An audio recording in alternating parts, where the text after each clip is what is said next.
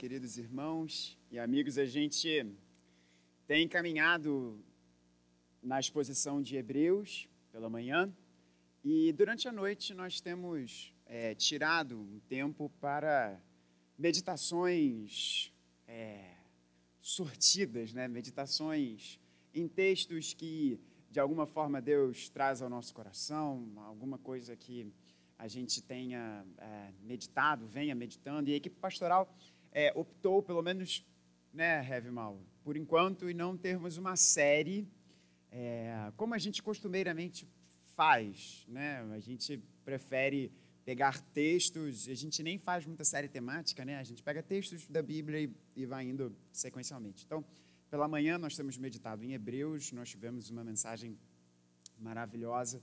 Quem esteve hoje na casa do Senhor pela manhã, é, a igreja presente, palavra pregada, foi, foi excelente. E à noite, nós, como eu disse, nós temos tirado tempo para algumas reflexões na palavra do Senhor, não atreladas a uma série. E nessa última semana, eu fiquei pensando muito sobre um tema muito importante e que tem muita confusão, tem muita confusão na igreja como um todo em relação a esse tema. É um filme que fez muito sucesso e teve muito apelo de crítica. É um livro, um filme, perdão, que se eu não me engano ele foi escrito e dirigido ou, ou só dirigido e atuado, não me recordo agora, pelo Mel Gibson, que ele tinha, ele sofre um acidente e não sei se você já viu esse filme, ele sofre um acidente é, e ele passa a conseguir ouvir o pensamento das mulheres. E se você é homem e viu esse filme, você pode ter pensado que isso seria um grande trunfo, né? É, imagina aí, Flávio, você sabendo todos os pensamentos né, da Lari, você já conseguiria se antecipar aí, né? Imagina, mozinho, né? Você vê que eu já acho que eu já conheço um pouquinho do que você pensa, mas é, é, ele tem um grande trunfo, porque ele sabe ali, ele conseguiria antecipar o desejo das mulheres, e aí ele fecha contratos, tem êxito em relacionamento e por aí vai. O Netflix até, inclusive, fez uma versão é, feminina né, desse filme, né? É, é uma, uma executiva de marketing que consegue entrar na cabeça dos homens e saber o que eles querem. Por que, que eu estou trazendo isso? Esses filmes, esses dois filmes, lidam com uma questão muito importante e muito difícil de saber o que o outro quer, saber qual é a vontade vontade do outro. Saber o que a pessoa que está ao seu lado efetivamente quer, deseja, qual é a sua vontade. E eu não falo isso apenas em relação às nossas irmãs, porque tem muita piadinha, tem muita brincadeira dos homens dizendo que não conseguem entender qual é a vontade das mulheres. Isso não se aplica apenas às mulheres, não. Nós, homens, somos também, somos também pessoas muito complicadas. E por que eu estou fazendo essa introdução apenas de brincadeira com esses dois filmes aí, o do Mel Gibson até mais famoso dentro da nossa cultura, que lida com essa questão da gente saber a vontade do outro. A gente consegue saber a vontade de Deus? Esses dois filmes, eles lidam com essa questão de você saber a vontade do sexo oposto. Saber os pensamentos, para saber o desejo, para saber a vontade do sexo oposto. E quando nós falamos isso em relação a Deus, é possível nós sabermos a vontade de Deus? E se for possível sabermos a vontade de Deus, é possível nós estarmos, nós ficarmos de uma forma tal com a vontade de Deus que nós estaremos à vontade com esta vontade de Deus? É possível? É possível saber a vontade de Deus e, em sabendo a vontade de Deus, é possível nós ficarmos de uma forma tal diante dessa vontade que, perdoe aqui o trocadilho, perdoe aqui o trocadilho mas ficarmos à vontade com essa vontade de Deus? Essa noite eu peço que você abra num texto muito conhecido, um texto clássico que se encontra na carta de Paulo aos Romanos, capítulo 12. Nós veremos o que é a vontade de Deus, o que é a vontade de Deus. Talvez você esteja pensando assim, eu acho que esse pregador ele é um pouquinho audacioso de dizer o que é a vontade de Deus. Vamos ver o que a Escritura nos fala sobre isso. Três passos, não para você ficar rico, mas para você ir atrás desta vontade de Deus. E onde está o poder para você fazer isso? Então, esse é o nosso plano de voo aqui nessa noite. Nós vamos ler a Escritura e vamos nos colocar de pé mais uma vez para a leitura da Santa Palavra do Senhor. Eu farei a leitura na Nova Almeida atualizada e peço que você, então, acompanhe comigo. Assim diz a palavra do Senhor. Portanto, irmãos, pelas misericórdias de Deus, peço que ofereçam o seu corpo como sacrifício vivo, santo e agradável a Deus. Este é o culto racional de vocês. E não vivam conforme os padrões deste mundo mas deixem que Deus os transforme pela renovação da mente, para que possam experimentar qual é a boa, agradável e perfeita vontade de Deus. Essa é a palavra do Senhor. Você pode se assentar. Qual é a vontade de Deus? Três passos para você ir ao encontro ao encontro e não de encontro, ao encontro desta vontade e onde há poder para você fazer isso. Romanos 12 é um capítulo muito importante. O nosso foco será no verso 2, mas nós lemos o, o versículo primeiro para trazer o contexto geral do que, que Paulo está nos dizendo aqui. Romanos 12 é a consequência prática, o, o, na verdade, de 12 até o final da carta, até o capítulo 15, porque na verdade 16 são saudações, Paulo mandando beijo e abraço para seus amigos lá em Roma. Mas essa porção é a consequência prática da imensa profundidade teológica que Paulo tece nos capítulos de 1 a 11. Você pode ver exatamente como o texto começa. Ele começa com um portanto. Paulo inicia o seu capítulo 12 com essa palavra, portanto. Logo, se há um portanto, logo no início do que Paulo tem a dizer aqui no capítulo 12, significa que ele está construindo a sua fala com base no que veio anteriormente.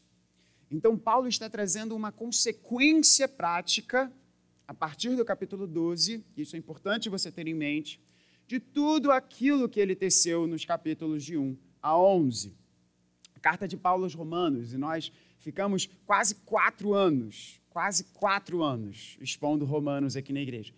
E, se eu não me engano, quase todas as mensagens da série em Romanos, se não todas, estão disponíveis no site ou no Spotify é, da nossa igreja. Então você pode procurar lá.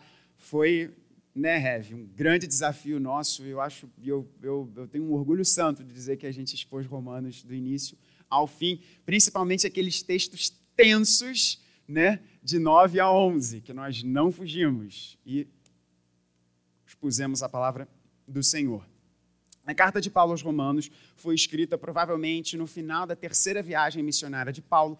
Paulo está escrevendo para Roma o centro econômico e político do mundo para angariar recursos, para angariar financiamento para as suas viagens missionárias. Paulo não plantou a igreja em Roma, não plantou a igreja em Roma, ao contrário do que os nossos amigos católicos né, costumam colocar, provavelmente foi Pedro, Pedro sozinho. Né? Eles falam que foi Pedro e Paulo ali, por isso que Roma seria a igreja proeminente em relação a todas as outras.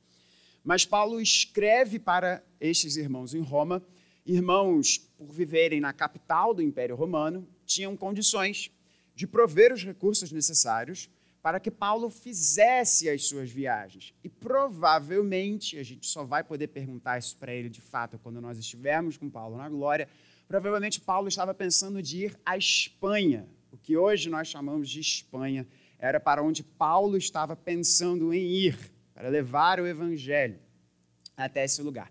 E aí Paulo escreve uma grande carta, é a carta mais caudalosa, talvez junto com Efésios, em matéria de teologia, para Paulo expor o seu evangelho àqueles irmãos.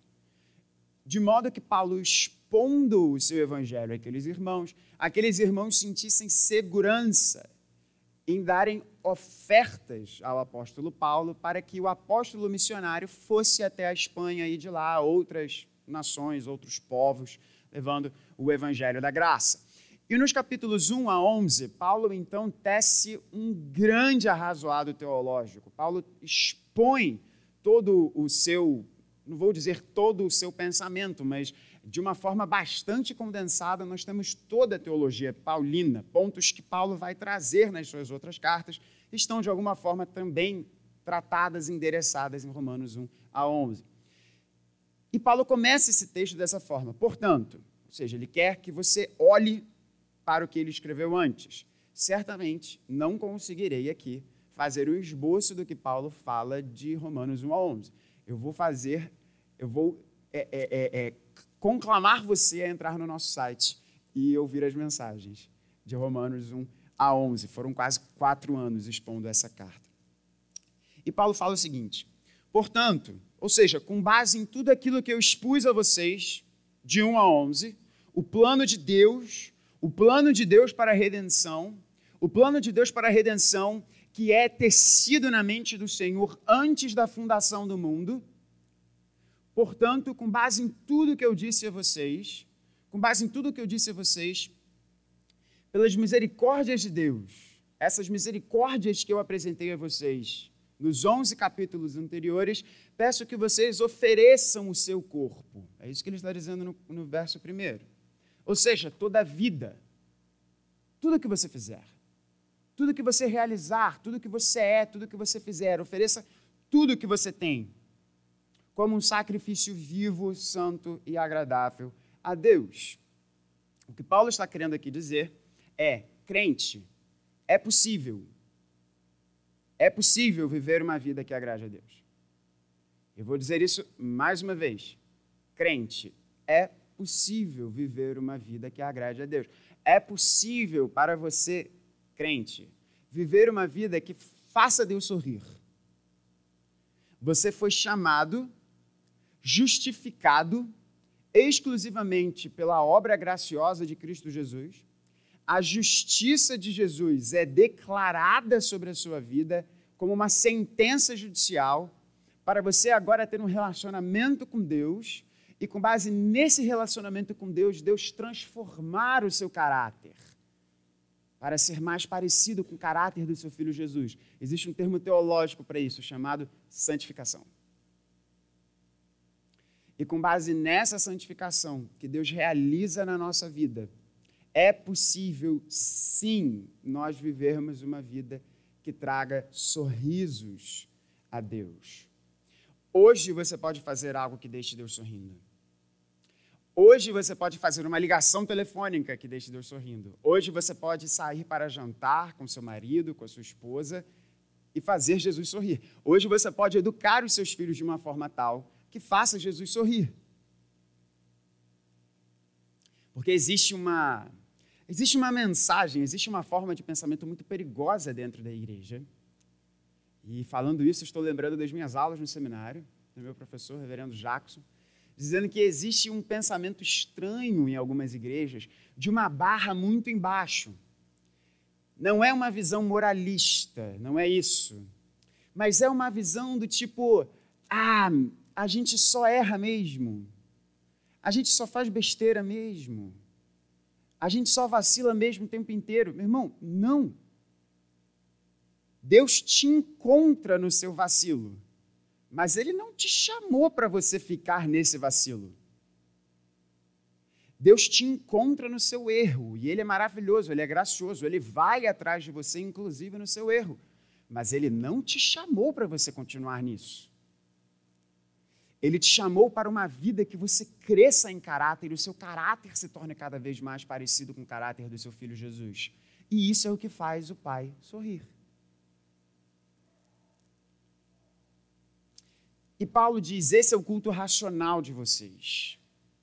Esse é o culto racional de vocês. No verso 2, Paulo vai dizer: E não vivam conforme os padrões deste mundo, Não vivem, não vivam conforme o que todo mundo faz. Não, não, não vivam a vida de vocês com base no que as pessoas falam. Não tomem a forma desse mundo.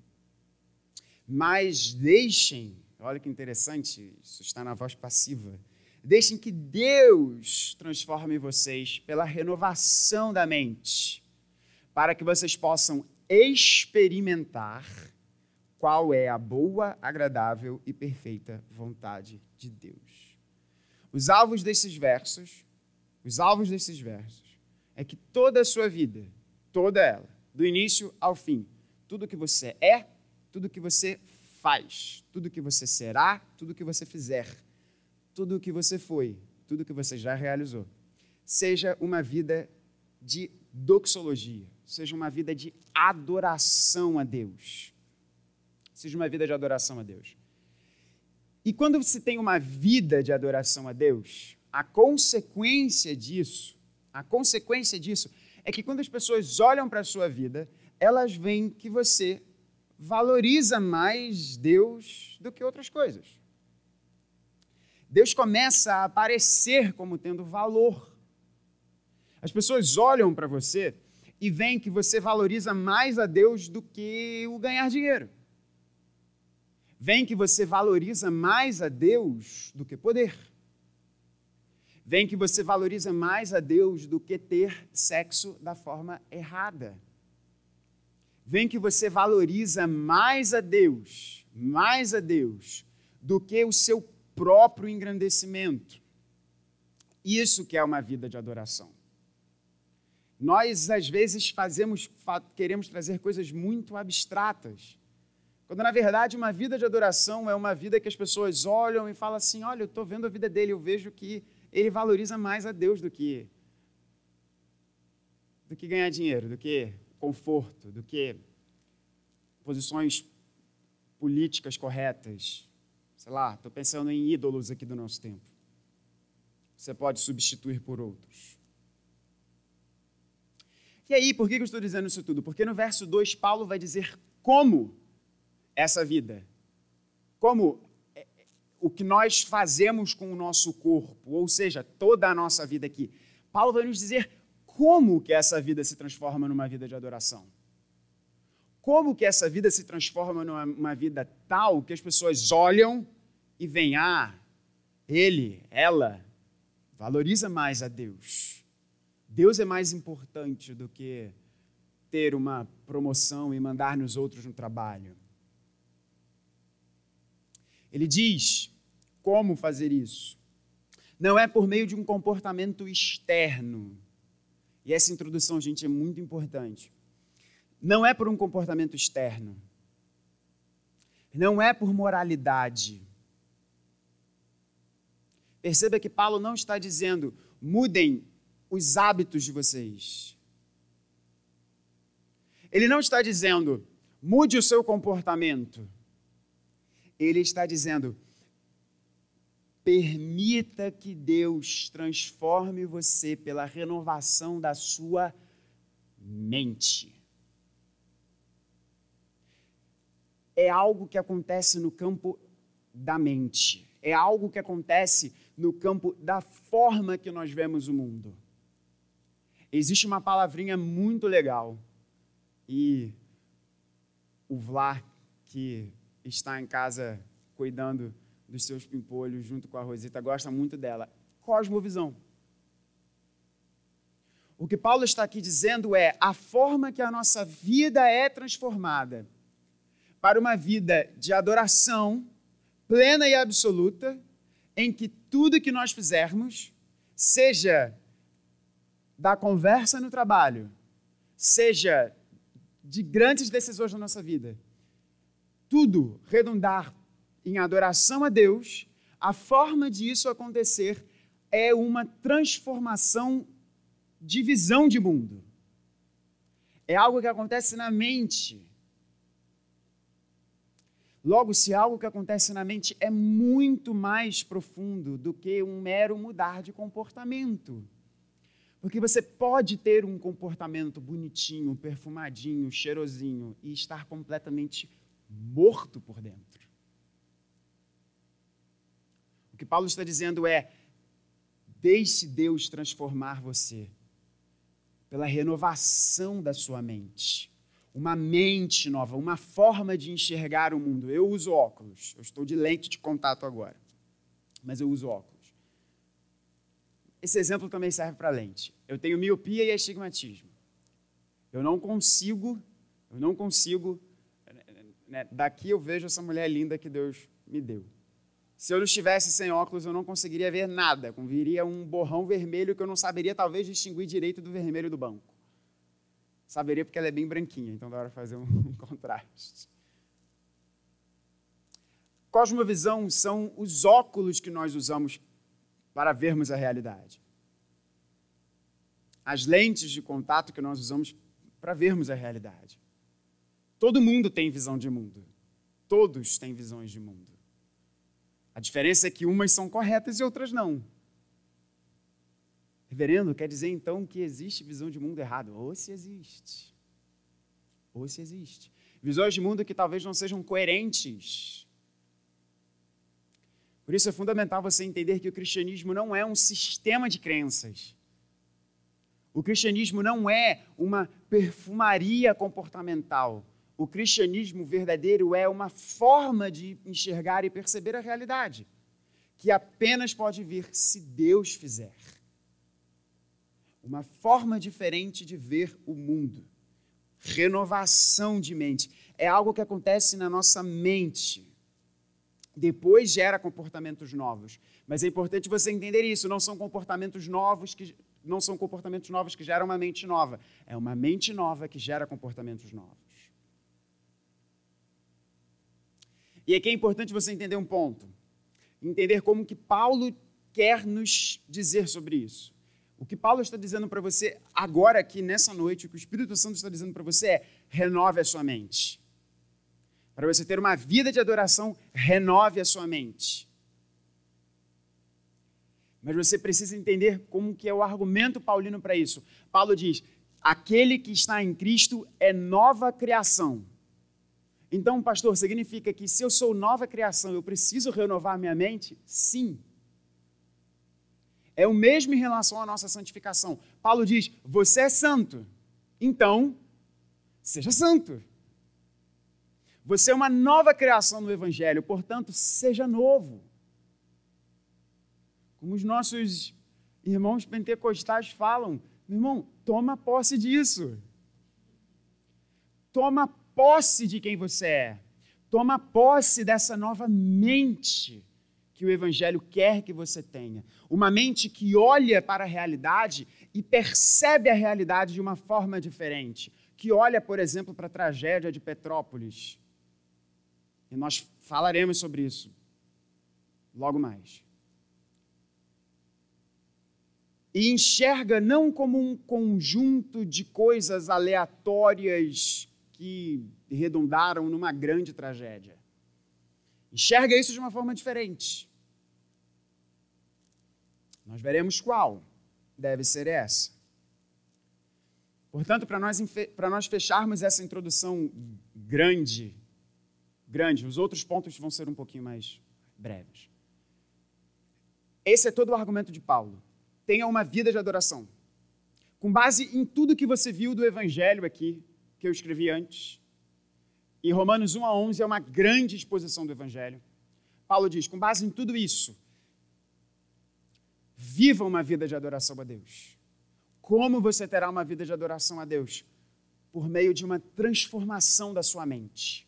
Quando você tiver uma mente renovada, todos os seus atos, tudo o que você fizer, será em adoração a Deus, será para a adoração a Deus. E aí tem uma coisa muito interessante. Muito interessante. Ele diz: Não vivam segundo os padrões deste mundo, deixem que Deus os transforme pela renovação da mente, para que vocês possam experimentar. E a gente vai ver aqui que essa palavrinha aqui é aprovar e aprovar, para que possam experimentar qual é a boa, agradável e perfeita vontade de Deus. Então, para nós fecharmos esse argumento aqui, é tenham uma vida transformada, tenham uma mente transformada, para que através dessa mente transformada toda a vida de vocês seja para adoração a Deus. E desta forma, para que vocês possam experimentar qual é a boa, agradável e perfeita vontade de Deus.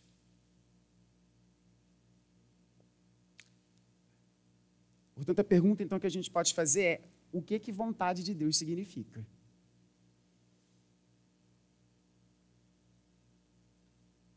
O que que a vontade de Deus significa? A palavra aqui, aprovar, essa palavrinha, é, é, ela, ela é utilizada em um, em um outro contexto de Paulo. Eu não me recordo agora se é na primeira de Tessalonicenses que Paulo utiliza essa expressão é uma mesma palavrinha que vai ser utilizada num argumento paulino para dizer o seguinte: do ouro provando e atestando o seu valor por meio do fogo. O que que Paulo está querendo dizer aqui? Ele usa essa mesma palavra aqui. O que que Paulo está dizendo?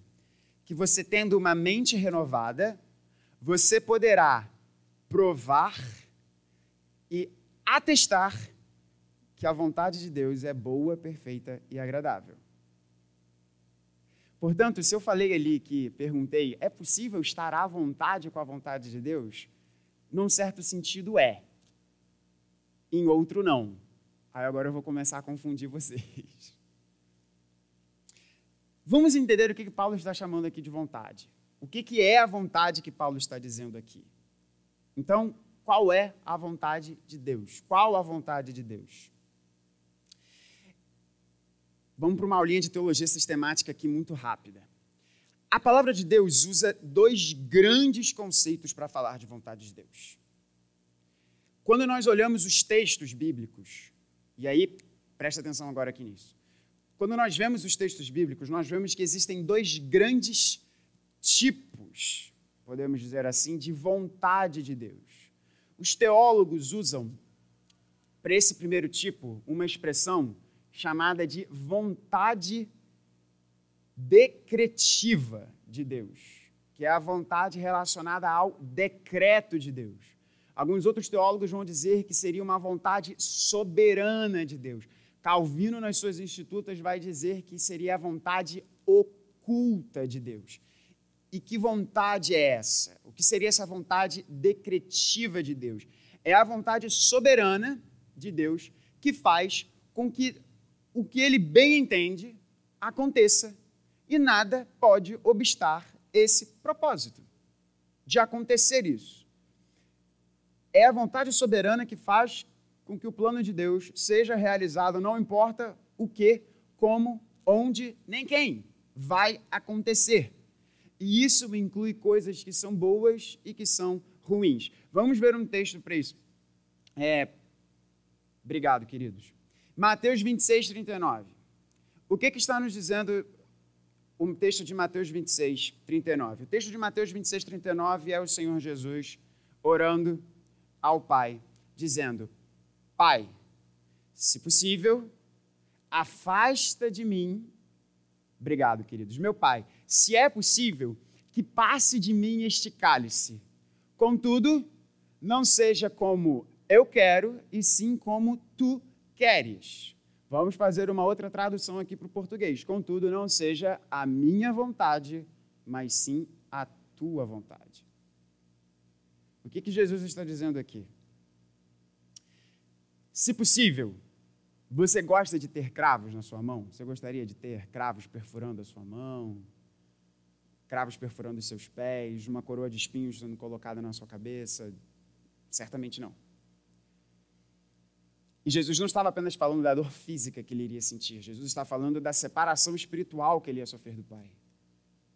E a oração dele é: se, se, se houver alguma outra alternativa, afasta de mim isso. No entanto, não seja como eu quero, e sim como tu queres, e sim como a tua vontade, assim como que seja feito como o teu plano.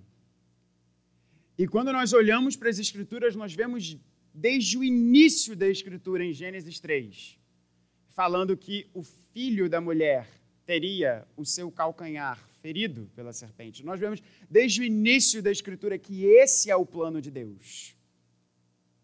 Olha que coisa misteriosa, para a gente formar um pouquinho mais o argumento. Que coisa misteriosa que os nossos irmãos oraram em Atos 4, 27 e 28. E esse texto é muito interessante. Atos 4, 27 e 28.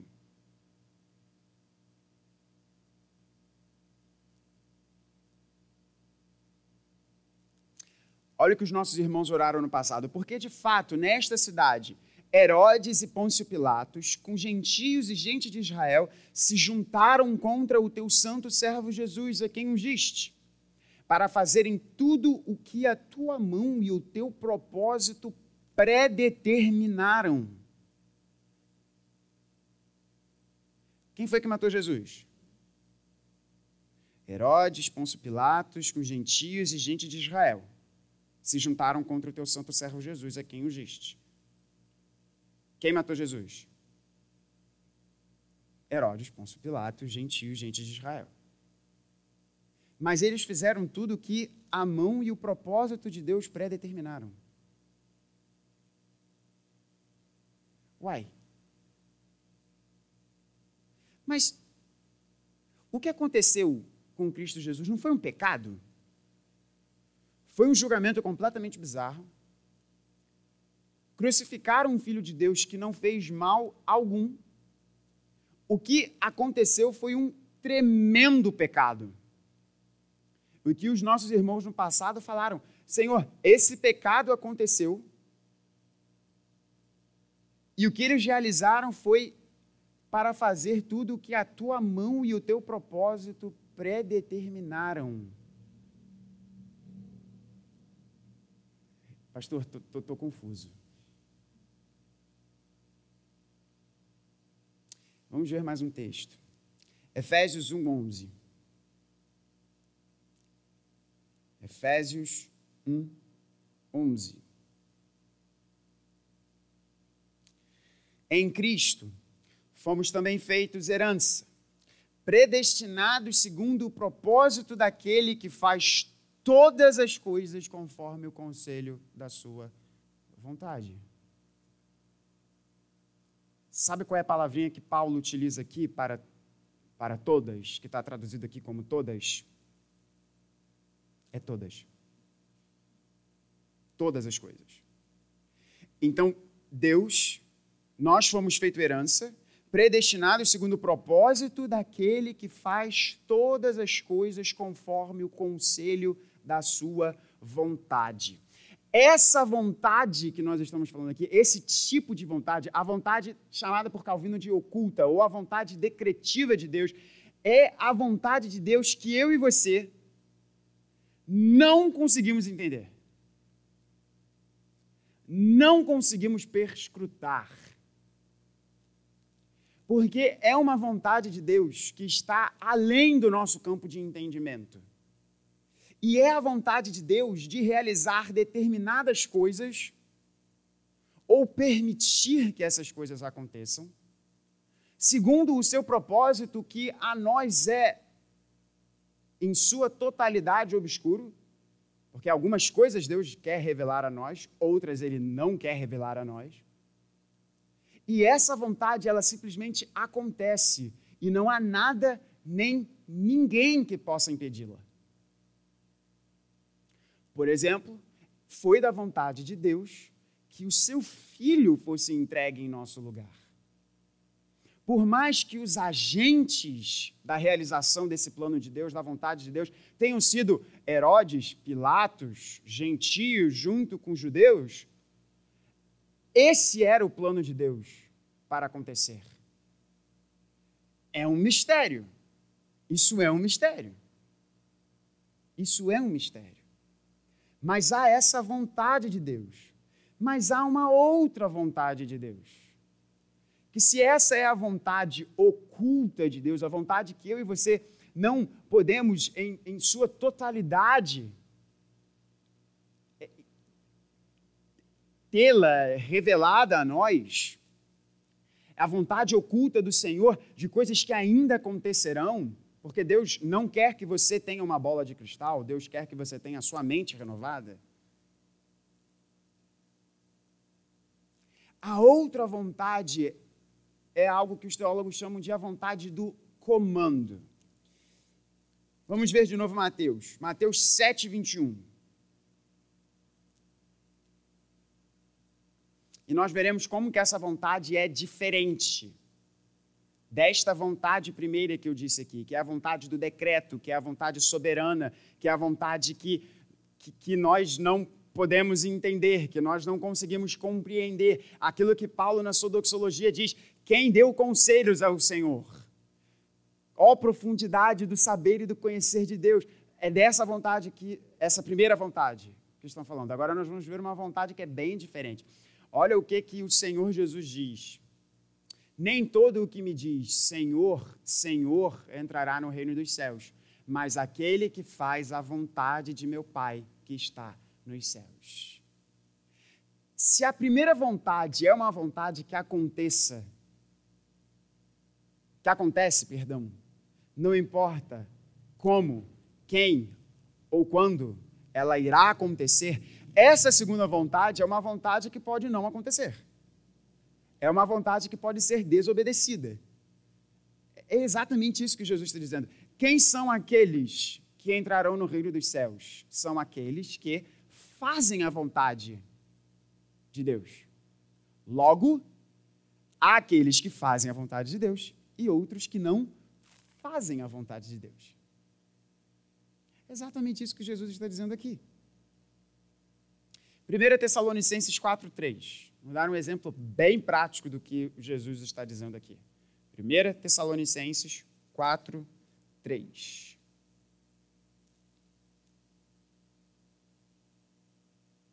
Pois a vontade de Deus é essa.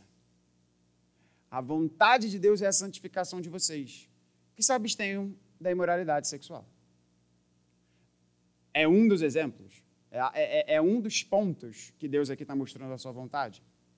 Outro ponto em que a gente vê claramente essa vontade de Deus, Deus dizendo para o seu povo: não roubem. Só que não tem gente que rouba. Somos brasileiros, né? A gente está bem acostumado com a realidade de gente que rouba.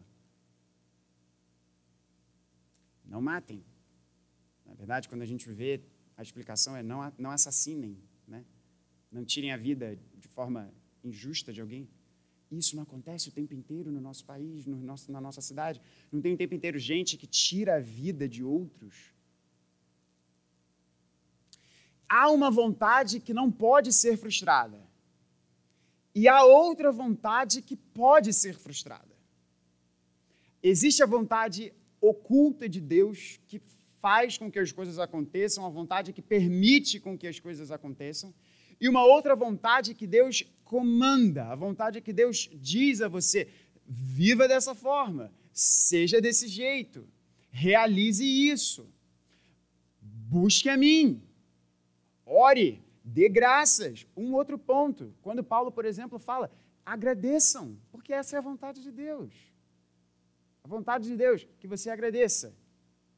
Mas eu e você não esquecemos, às vezes, e muitas vezes, de sermos gratos a Deus? Logo, essa é uma vontade que pode ser descumprida. Uma é a vontade oculta soberana de Deus, outra é a vontade do comando, que Deus nos comanda para algo. E essa vontade pode ser frustrada. Nós temos então essas duas grandes acepções do termo vontade de Deus na Bíblia: uma vontade oculta e uma outra vontade revelada. Uma vontade que é insondável que nós temos, de fato, irmãos, como eu falei com os meus amigos no encontro de fé na quarta-feira, de termos uma postura de nos apequenarmos e humilharmos a nossa inteligência e entendermos que existem coisas do plano de Deus que nós simplesmente não vamos conseguir compreender. Teremos descanso nelas. Efésios 1:11 Paulo diz que Deus faz com que todas as coisas cumpram o seu propósito. Cumpram um propósito de Deus. Deus opera, Deus faz com que todas essas coisas cumpram o seu propósito. Segundo conforme o conselho da sua vontade. Esse é o descanso que nós temos. E nós temos essa outra vontade de Deus que está revelada na Escritura de uma forma muito clara aqui. Qual é a vontade que você acha que Paulo está dizendo aqui em Romanos 12? E aí a gente volta para Romanos 12. Que vontade é essa que Paulo está se referindo aqui? Que eu e você temos que é, que vamos experimentar como ela é boa, perfeita e agradável. Eu estou convicto que Paulo está falando da segunda vontade. Dessa segunda vontade, dessa vontade que nós vemos revelada de Deus, desses comandos de Deus, daquilo que Deus nos comanda a fazer, daquilo que Deus nos comanda a realizar. E por que, que eu fiquei brincando dizendo se é possível nós ficarmos à vontade com essa vontade? Porque primeiro, irmãos, não necessariamente vai você ficar vai fazer você ficar à vontade com ela. Porque e por que que essas distinções são importantes? Por que que essas distinções são importantes? Porque existem determinadas coisas na nossa vida que vão nos deixar perplexos e nós não saberemos, nós não saberemos o significado delas. Não saberemos. Mas é importante você entender que todas essas coisas que nos deixam perplexos estão debaixo da mão de Deus.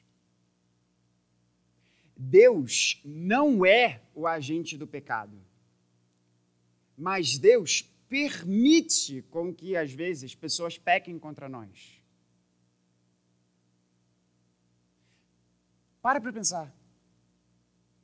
Se Deus não permitisse que algo acontecesse, se algo acontecesse que não fosse com base na permissão de Deus, esse algo seria Deus. Porque teria poder para dobrar a vontade de Deus. E ainda que Deus falasse, eu não quero permitir que isso aconteça, aí essa coisa iria acontecer. Não, mas vai acontecer. Quem seria Deus aqui? Essa questão. Mas quando nós entendemos que essas situações que por vezes nos deixam perplexos e por vezes geram marcas profundas na nossa vida, quando nós entendemos que essas coisas aconteceram debaixo da permissão de Deus, dois caminhos podem acontecer. E o pessoal de quarta me ouviu falando isso. A primeira seria você simplesmente falar: não, não é possível. Então, é, é, impossível, é impossível um Deus que é bom permitir que uma tragédia como o que aconteceu em Petrópolis aconteceu. É impossível um Deus ser bom permitir que o meu pai que o meu tio, que o meu irmão entrasse no meu quarto quando eu tinha três anos de idade e abusasse sexualmente de mim. Eu já ouvi essa fala. Na minha frente. Eu não consigo crer, Gabriel, num Deus que seja bom, porque eu fui abusada com três anos de idade. Onde é que estava Deus? Onde é que estava Deus? Aí. Onde Deus estava quando a pessoa estava me abusando sexualmente? Eu não consigo reconciliar, eu não consigo conciliar a ideia de um Deus que tem controle sobre as coisas e permitiu que um assaltante entrasse na minha casa e matasse minha esposa, comigo vendo. O primeiro caminho é o caminho do desprezo. Quando você retira Deus dessas coisas, seja por olhar essas situações e entender é impossível que é impossível que Deus esteja nisso. É impossível que Deus tenha permitido isso. Ou você anula a existência de Deus, ou você afasta tanto Deus dessa situação que ele não estará ali para consolar você. Porém, quando nós entendemos que por algum motivo debaixo do plano de Deus, ele permitiu que uma determinada situação acontecesse na nossa vida. E nós podemos, eu não estou dizendo isso, irmãos, que isso seja algo fácil.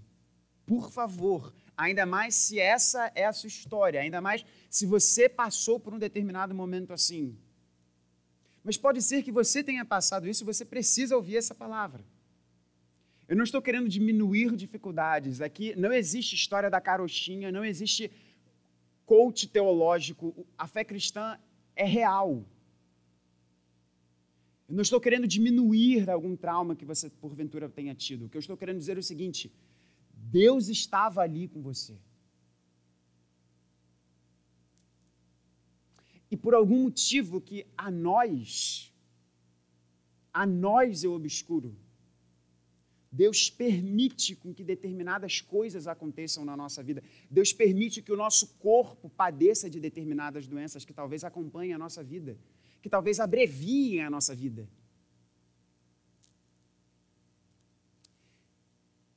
E você pode ter grandes e pesadas e parrudas dúvidas em relação ao caráter de Deus.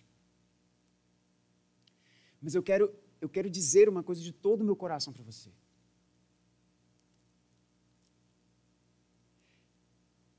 Esse Deus que permite que essas coisas aconteçam é o mesmo Deus que diz para você: confia em mim eu faço com que todas as coisas operem conforme o meu propósito. E ainda que você chore, ainda que você sinta dor, ainda que você padeça de muitas coisas, e todos nós padeceremos, cada um aqui tem uma caixinha, cada um tem uma história, cada um tem uma questão.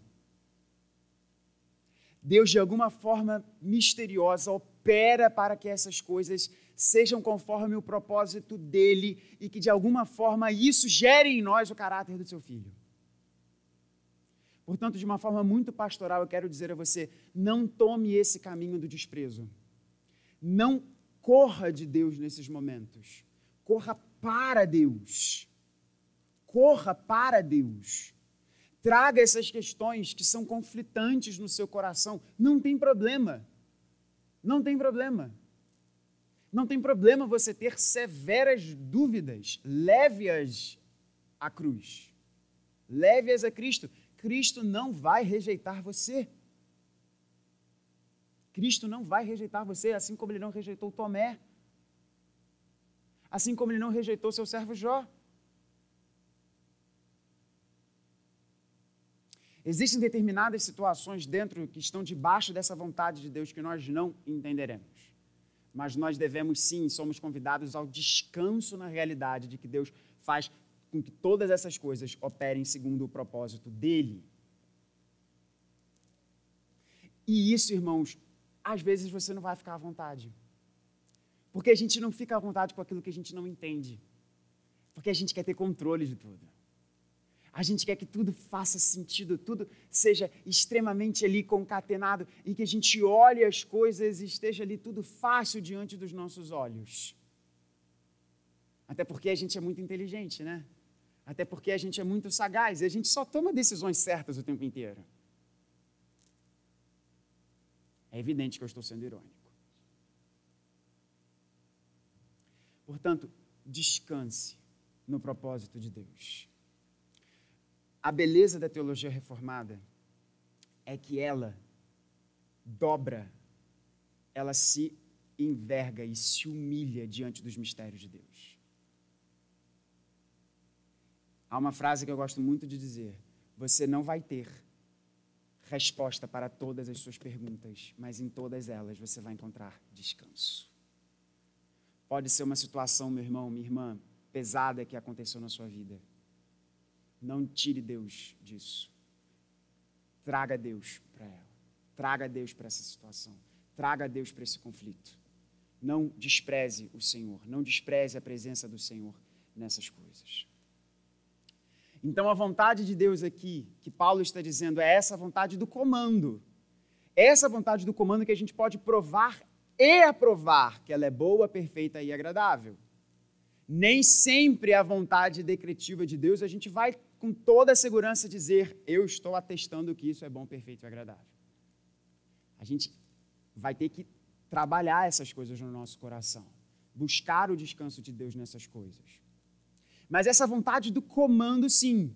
E como que essa vontade do comando se torna perfeita, boa e agradável aos nossos lábios? E aí a gente termina essa mensagem. Como que isso acontece? Se eu estou dizendo a vocês que a primeira vontade de Deus, essa vontade decretiva de Deus, essa vontade soberana de Deus, é uma vontade que eu e você devemos dobrar, devemos humilhar nossa, o nosso coração e a nossa inteligência diante dela, dizendo: Senhor, eu não consigo compreender. Está machucando, isso me faz chorar, eu fico perplexo diante dessas situações, mas eu, eu descanso. Eu descanso porque a tua palavra diz que você tem um propósito nas coisas. Eu posso não entender, mas pela fé eu sei que tu és bom e fazes o bem. Essa outra vontade aqui, como é que a gente fica à vontade com ela? A vontade, ficarmos à vontade com a vontade de Deus que nos comanda a fazer coisas. Renovando a mente. E olha que coisa interessante. Paulo diz que na conversão, Deus coloca em nós a mente de Cristo. Portanto, tome posse dessa mente. E como eu e você podemos tomar posse dessa mente? Como eu e você podemos renovar a nossa mente nisso? Para nós provarmos e atestarmos que essa vontade dos comandos de Deus não são pesados, são maravilhosos, benditos e gloriosos para nós. Três etapas aqui. Primeira, mergulhe profundo na vontade, na palavra de Deus.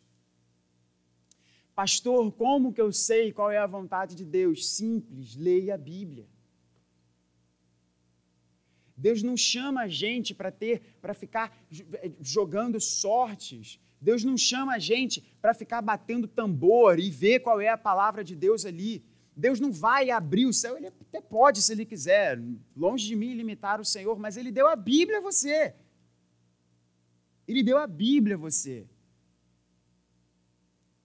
O problema é que a gente gosta de ficar criando coisa e tal, porque a gente quer escapar do que Deus diz, porque a gente não gosta muito. O texto, por exemplo, de 1 Tessalonicenses, Deus é claro. Vontade de Deus, sua santificação, se afasta de moralidade sexual. Mas a gente está saturado de uma cultura que respira a imoralidade sexual. Então o que a gente faz? Ah, não, mas eu não sei qual é a vontade de Deus. Meu irmão, a vontade de Deus está na Bíblia. E a vontade, e a vontade de Deus, a fonte autoritativa, absoluta, plena e total dessa vontade vontade de Deus de comando é a Bíblia. É a Escritura Sagrada. Portanto, quer conhecer a vontade de Deus para a sua vida? Leia a Bíblia. Leia a Bíblia. Você pode buscar ao Senhor em oração para uma determinada questão, mas mais fundamental do que isso é você ler a Bíblia. E eu vou repetir para isso ficar saturado na sua cabeça. Quer saber qual é a vontade de Deus para a sua vida? Leia a Bíblia. Segunda etapa. Busque aplicar a Bíblia. Não é você ler apenas a Bíblia. É você ler a Bíblia e buscar aplicar a Bíblia. Perceba, você não vai abrir a Bíblia e falar assim, pastor, eu estou namorando. Pastor, é a vontade de Deus eu me casar com essa pessoa? Você não vai abrir lá em Colossenses e vai ver, case-se com José. Não vai estar escrito isso. Mas você vai vir, vai sim ler na Bíblia que Deus quer que o marido se sacrifique pela sua esposa. Portanto, se você está namorando com Zé Mané que não se sacrifica, não case com ele.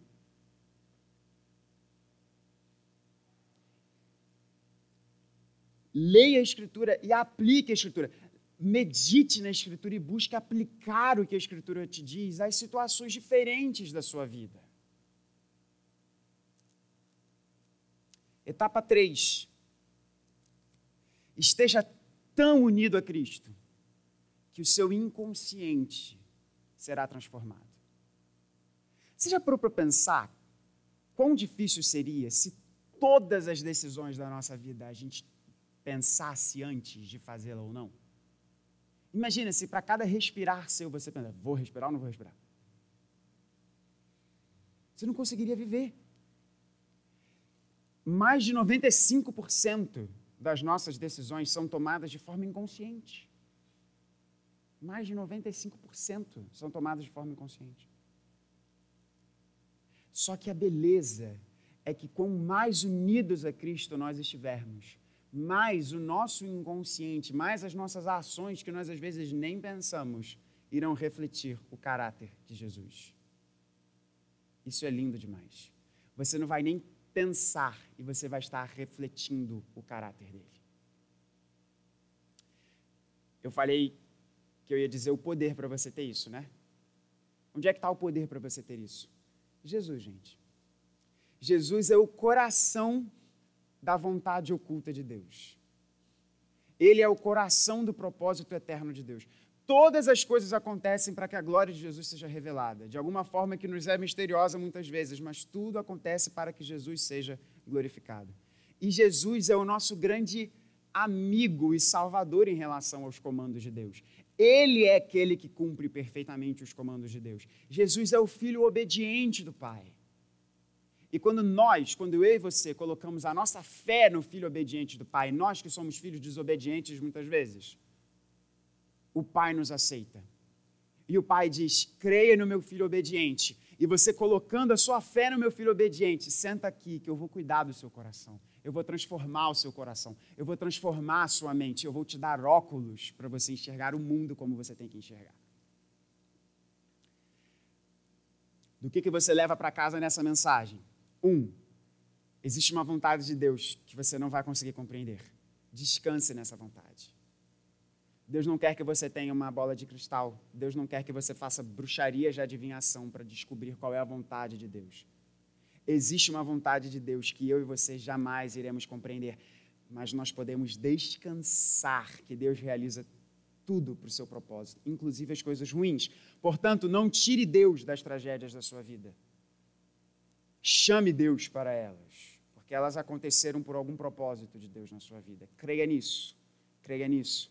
E para a vontade de Deus que está clara e revelada nas Escrituras, você descobre, cresce, amadurece nessa vontade, lendo a Escritura, aplicando a Escritura e estando unido a Cristo de tal forma que até as decisões suas que você nem precisa pensar, elas refletirão o caráter de Jesus. Você não precisa de ter um choque elétrico como no filme do Mel Gibson para você descobrir a vontade de Deus. Deus revela para você na sua Santa Escritura. E creia naquele que cumpriu perfeitamente a vontade de Deus, Jesus, porque ele tem poder para transformar o seu coração. Vamos orar?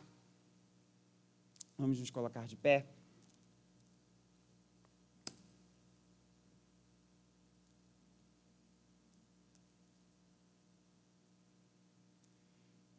Nosso pastor, meu pai, que bom que você chegou. Senhora,